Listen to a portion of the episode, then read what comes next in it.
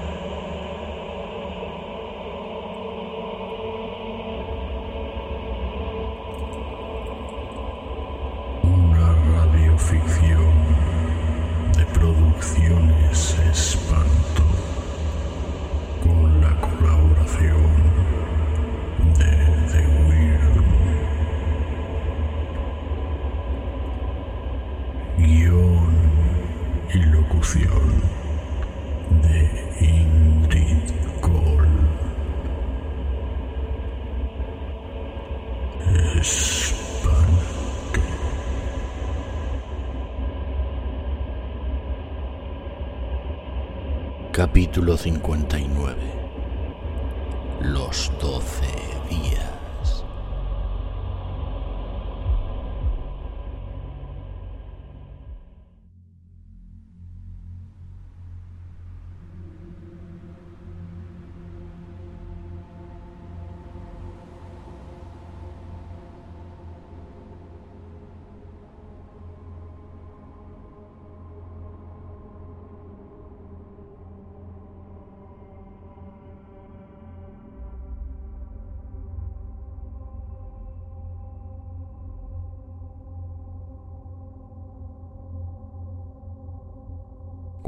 llega la Navidad, en la mayoría de las oficinas suele bajar el rendimiento y en muchas de ellas se cogen unas buenas vacaciones de Navidad que suelen durar casi dos semanas, unos 12 días, desde el día de Navidad, el día 25 de diciembre, hasta el día de Reyes, el 6 de enero, donde todos vuelven a la normalidad, felicitándose el año nuevo y contándose qué han hecho o dónde han pasado esos días vacacionales.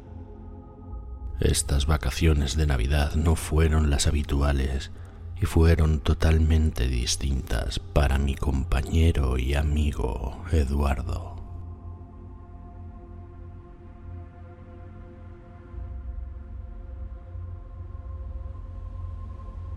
Para empezar, el día 24, mientras todos nos despedíamos deseándonos feliz Navidad y deseosos de salir del trabajo para reunirnos con nuestros familiares y celebrar la cena de Nochebuena, ese día fue muy distinto para él.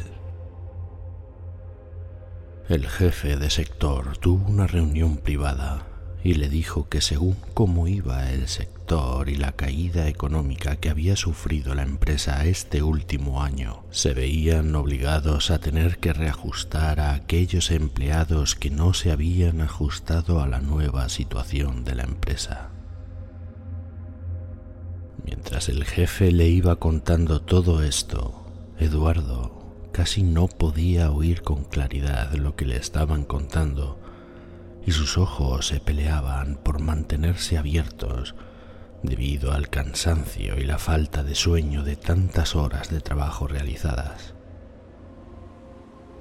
Fue entonces cuando Eduardo interrumpió al jefe intentando aclarar todo ese lenguaje burocrático preguntándole que si le estaban despidiendo. No podía creerlo. Le dijo que no había faltado nunca por enfermedad y que no se había cogido vacaciones en dos años. El jefe le dijo que era la política de la empresa la que había tomado la decisión, no él, y le dijo que no se preocupara, le harían una carta de recomendación y que fuera positivo. Al fin y al cabo, aquello podía representar una nueva oportunidad para él. Antes de irse, Le vi recogiendo sus cosas de su mesa y le pregunté qué pasaba, a lo que no me quiso contestar en ese momento y me dijo que no se encontraba bien. Tenía un fuerte dolor de cabeza y que se iría al médico al día siguiente. Le dije que me escribiera cuando supiera algo y que seguiríamos en contacto a la que le deseé feliz año nuevo y él me respondió con una débil voz que igualmente tuviese un feliz año nuevo. Al día siguiente se presentó en su médico de cabecera y le explicó los fuertes y agudos dolores de cabeza que venía padeciendo y que quizás aquel dolor era una premonición de todo lo que se le iba a venir encima. Entonces su médico le preguntó que cómo había estado durmiendo últimamente a lo que él le contestó que no muy bien, con lo que no podía concentrarse muy bien y no podía enfocar, sobre todo cuando tenía que mantener una conversación directa con alguien. El médico le preguntó que si no había visto nada extraño.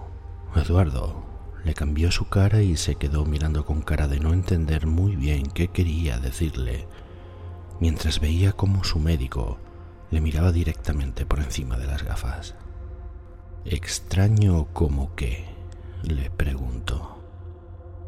Extraño como algo fuera del ordinario, le contestó. Y Eduardo le dijo que no, que solamente tenía esos fuertes dolores de cabeza, nada más, que se le acentuaban cada vez que estaba cerca de una televisión o la pantalla de un ordenador. Su aspecto era lamentable, casi sin peinar, con la misma camisa del día anterior y con una barba de no haberse afeitado en una semana. Los ojos hinchados con unas marcadas ojeras casi no se podían abrir según hablaba con su médico, donde tenía que limpiarse frecuentemente con un pañuelo debido a lo enrojecido que estaban y al constante lagrimeo. El médico se puso frente a él y con una pequeña luz le indicó que mirara de forma indirecta a la luz mientras iba cambiando de ojo y con un tono serio y en voz baja, su médico le dijo que no era la primera persona que estos días le comunicaba que tenía estos síntomas y que había personas que decían ver algo, cosas que no podían explicar muy bien qué eran. Le dijo que tenía algo que quizás pudiera ayudarla a enfocarse mejor y a estar un poco más lúcido, más atento eran unas pastillas nuevas en el mercado y le recetó un bote y le dijo que de momento fuera tomándoselas para ver qué tal le sentaban y ver si podían ayudarle. Le dijo que aún estaban en fase de prueba y que no habían pasado el requisito último de la FDA, así que le dijo que se tomara dos al día y volvieran un par de días para ver qué tal le iban. Al principio todo parecía ir normal, y sí es verdad que los primeros días Eduardo comenzó a notar una leve mejoría, como que estaba más despierto, más atento y más ágil.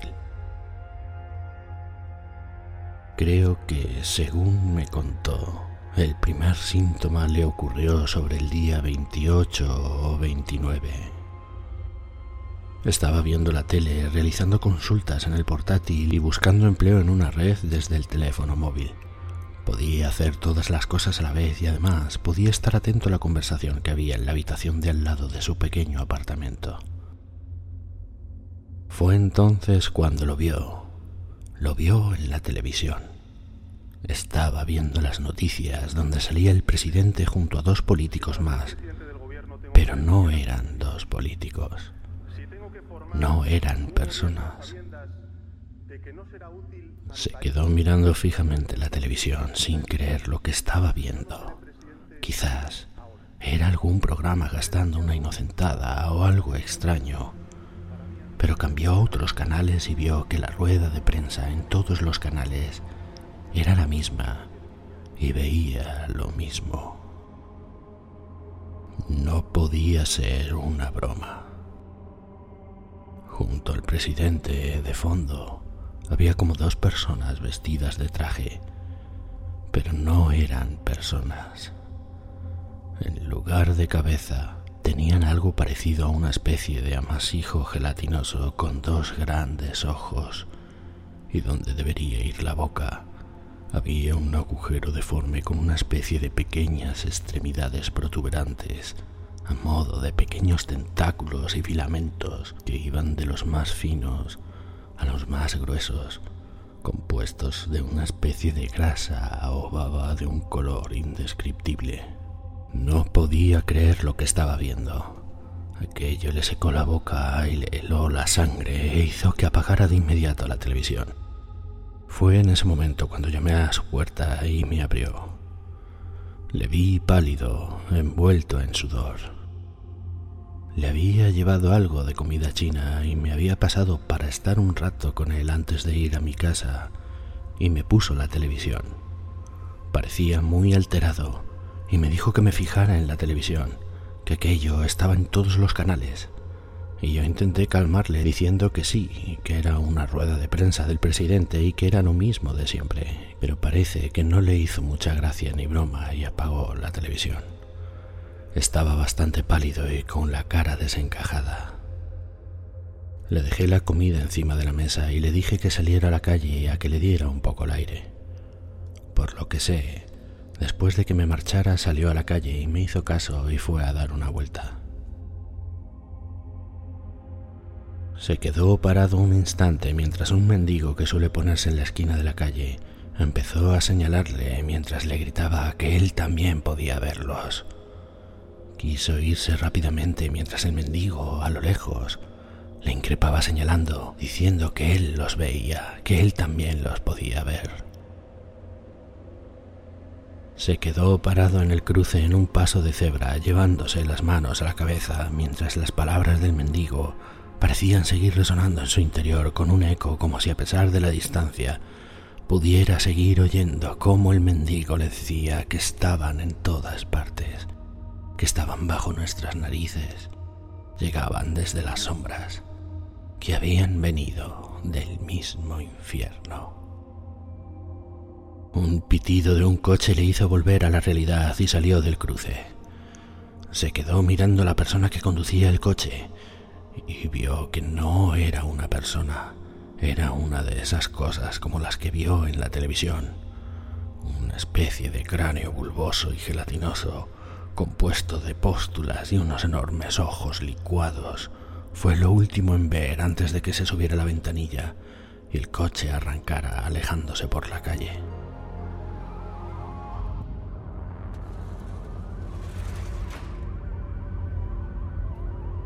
Por lo poco que sé, estuvo llamándome por teléfono durante un par de días, pero tenía el teléfono de la empresa apagado por estar de vacaciones, y entonces fue cuando me lo encontré al salir de mi casa. Era el 2 de enero. Yo salía de mi casa a tirar la basura y fue cuando me lo encontré. Me abordó de súbito y me asusté. Estaba completamente desaliñado, sin lavar y sin afeitar. Su cara su cara era muy extraña, con los ojos casi fuera de las órbitas, muy pálido, con unas ojeras muy pronunciadas, como si llevara varios días sin dormir. Me dijo que entráramos en mi casa y le dije que sí. Sinceramente, me daba miedo. Cuando le vi daba bastante miedo. Nos conocíamos desde hacía años y además de ser mi compañero de trabajo, era mi amigo pero no sabía muy bien qué le ocurría y tenía miedo de que hubiera perdido el control de sí y fuese a hacerme daño.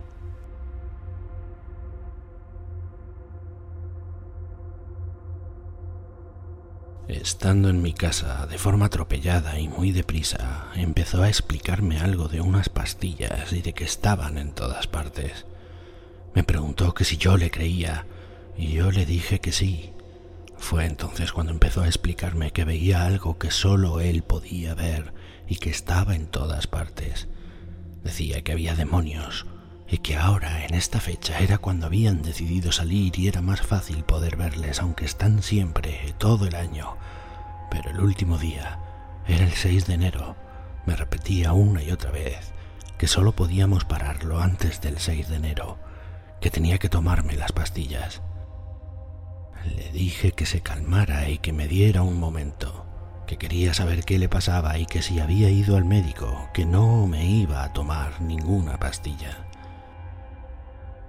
Cuando le dije que me negaba a tomar ninguna pastilla, parece que se puso más nervioso y más violento y me increpó que debía tomarme aquellas pastillas porque si estaba teniendo alucinaciones o estaba viendo algo que solo podía ver con las pastillas, los dos tendríamos las mismas visiones y así sabría que no estaba loco. Fue entonces que sacándolas del bote y poniéndolas en la boca de forma violenta, forcejeamos y las tiré y le empujé diciéndole que saliera de mi casa o llamaría a la policía. Salió de mi casa y se perdió por una de las callejuelas.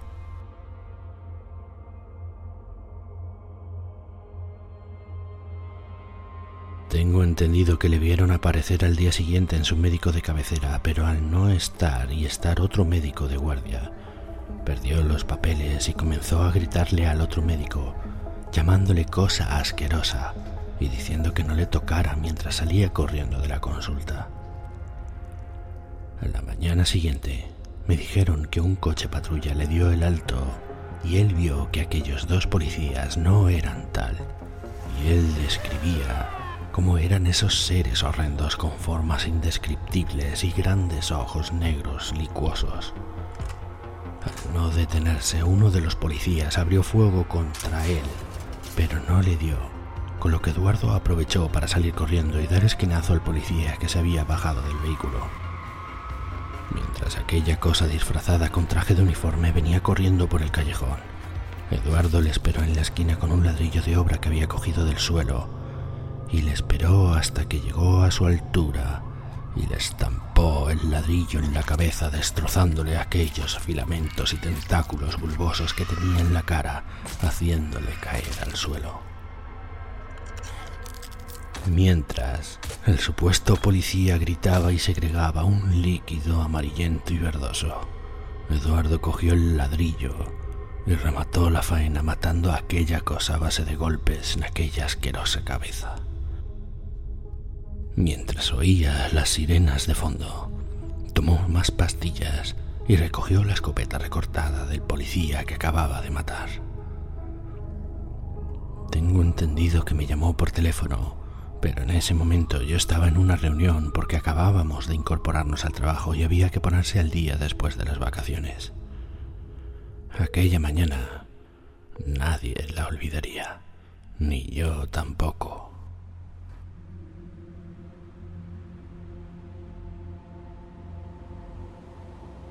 Eduardo entró en la oficina con un abrigo de tres cuartos marrón bastante sucio.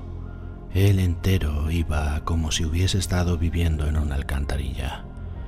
Empapado en sudor y con los ojos rojizos y desorbitados, iba mirando por los pasillos de la gran oficina según iba andando despacio y al parecer nadie había reparado en él hasta el momento. Uno de los compañeros que le salió al paso preguntando qué quería fue abatido con un disparo de la recortada en la cabeza mientras Eduardo le susurraba algo así como puedo ver cómo eres en realidad. En ese momento todo el mundo, incluido yo, nos echamos al suelo.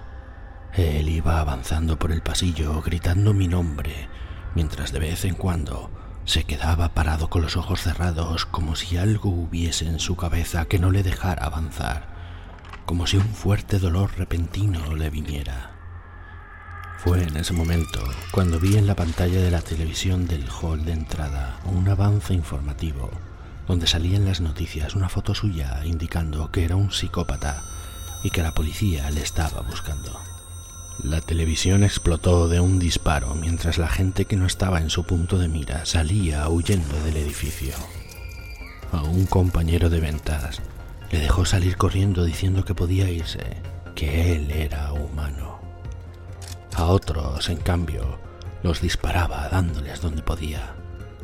En la espalda, en el tórax, en la cabeza. Entró en la oficina del director donde tan solo doce días antes había estado sentado antes de que le despidieran y el director, atónito, solo pudo levantar las manos en alto pidiéndole que no lo hiciera.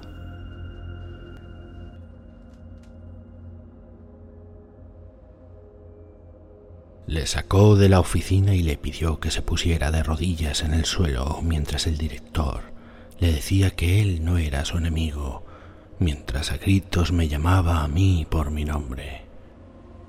Salí de debajo de mi mesa y le pedí que parara.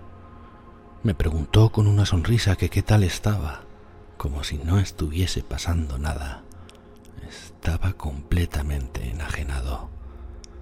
Le pedí que no me hiciera daño y que me escuchara, que su médico había sido detenido por mala praxis y me dijo que de qué cojones estaba hablando. Le dije que había salido en todas las noticias, que eran aquellas malditas pastillas. Habían dicho que todos aquellos que las habían tomado se habían comportado de forma extraña, actuando como locos. Le dije que él empezó a ver cosas extrañas cuando empezó a tomarse aquellas pastillas que no ocurría nada extraño, que eran aquellas malditas pastillas, y que él no se encontraba bien, que estaba enfermo y debía bajar el arma. Le dije que desde cuándo llevaba sin dormir y que cuántas pastillas se había tomado, a lo que me interrumpió y me dijo que no, que eso era lo que ellos querían que pensara, que aquello que él veía era real ellos eran demonios. Puso el bote de pastillas encima de la mesa y me dijo que tomara solo una, y lo vería yo también. Negué con la cabeza y me dijo que tomara una puta pastilla o le volaría la cabeza a nuestro director. Cogí el bote y se la enseñé. Le enseñé la pastilla y me la tragué. Me dijo que muy pronto lo entendería todo y yo también lo vería mientras dejó al director en el suelo de una patada en la espalda y salió corriendo por el pasillo dirección al ascensor. Las sirenas de la policía rodeando el edificio se oían por todas partes mientras él se iba al ático. En tan solo unos segundos, un helicóptero militar estaba en el tejado mientras por las escaleras de emergencia subían más militares corriendo por lo que sé que se retransmitió en la televisión en directo.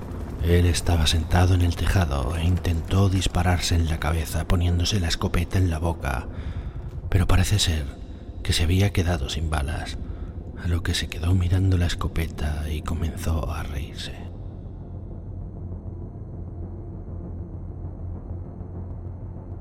Estaba rodeado de militares.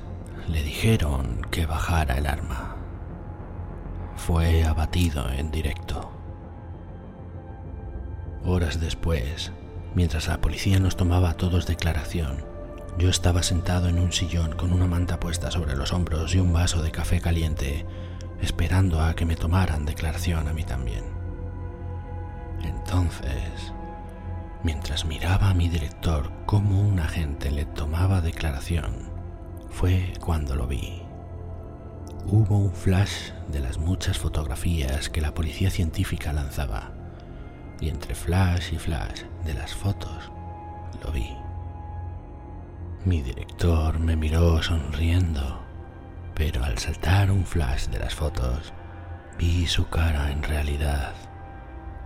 Era una masa gelatinosa y bulbosa, llena de póstulas, con dos enormes ojos acuosos negros y ahí donde terminaba la cabeza y debería estar su boca, una especie de pequeños tentáculos y filamentos caían soltando un líquido verdoso y amarillento, mientras él me saludaba con la mano.